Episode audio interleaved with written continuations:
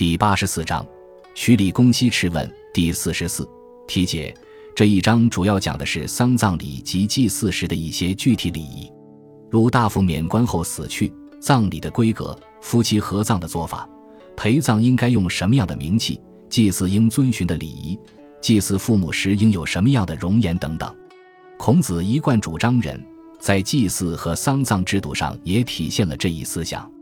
他不仅反对用真人殉葬，还反对用貌似真人的偶人殉葬。公西赤问于孔子曰：“大夫以罪免，卒其葬也，如之何？”孔子曰：“大夫废其事，终身不仕，死则葬之以事礼；老而致仕者，死则从其列。”译文：公西赤问孔子说：“大夫因犯罪而被免官，这样的人死后，他的葬礼应怎样办呢？”孔子说：“大夫被免官以后，终身再也没有做官的。”死后安葬用世人的礼仪，因年老而不能处理政务的，死后则按照其生前官阶之礼来安葬。公仪重子嫡子死而立其弟，谭公为子服百子曰：“何居？我谓之前文也。”子服百子曰：“仲子亦犹行古人之道。昔者文王设伯邑考而立武王，微子舍其孙徒立其弟焉。子游以问诸孔子。”子曰：“否。”周至立孙。译文：公仪仲子的长子死了，公仪仲子立他的庶子做继承人。谭公对子服百子说：“这是为什么呢？我从前没听说过这样的事啊。”子服百子说：“仲子还是依照古人之道而行的。从前周文王舍弃他的长子伯邑考而立武王，微子舍弃他的孙子图而立了庶子衍。”子游向孔子询问此事，孔子说：“不是这样。周代的制度是立嫡孙。孔子之母祭丧，将何葬焉？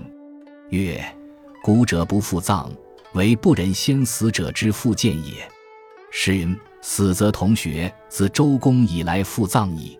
故为人之父也，礼之有以见焉。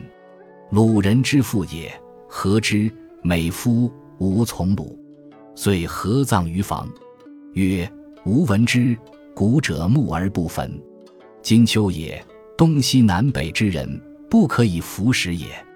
吾见封之若堂者矣，又见若房者矣，又见若腹下屋者矣，又见若府行者矣。吾从服者焉。于是封之，重四尺。孔子先反于门人后，与甚至木崩，修之而归。”孔子问焉曰：“尔来何迟？”对曰：“房木崩。”孔子不应。三云：孔子泫然而流涕曰：“吾闻之，古不修木。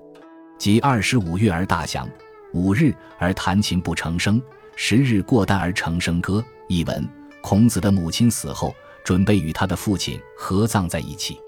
孔子说：“古代不合葬，是不忍心再看到先去世的亲人。”《诗经》上说：“死则同穴。”自周公以来开始实行合葬。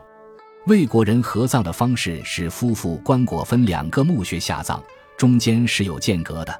鲁国人使夫妇棺椁葬在同一个墓穴。鲁国人的方式好，我赞成鲁国人的合葬方式。于是把父母合葬在房。孔子说：“我听说古代墓地是不做坟头的，现今我孔丘是个东西南北奔走的人。”不可以不在墓地上做个标记。我见过把坟头筑成四方而高像堂屋形的，又见过下宽上窄像堤房的，又见过两边有慢坡向下带屋顶的，又见过像斧头形的。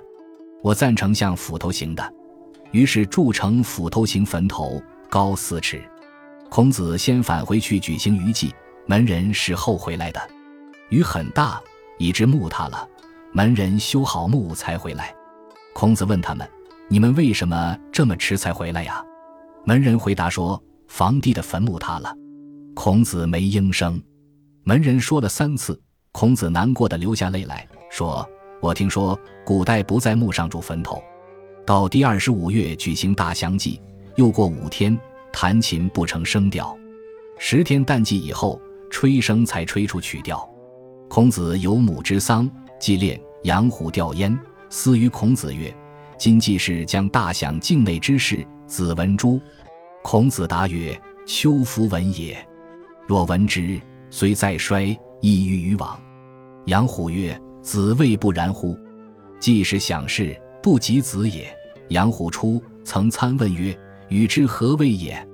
孔子曰：“己则衰服，犹应其言，是所以不非也。”译文：孔子的母亲去世了，练祭之后，杨虎来吊丧，私下对孔子说：“今天祭祀将邀请并款待国内的士人，您听说了吗？”孔子回答说：“我没有听说。如果听到了，虽然还在扶丧，也想前去参加。”杨虎说。您认为我说的不是事实吧？既是款待世人，没有邀请您。杨虎出来后，曾参问道：“您的话是什么意思呢？”孔子说：“我正在扶桑，还应答他的话，表示我没有责怪他的无礼之言。”感谢您的收听，喜欢别忘了订阅加关注，主页有更多精彩内容。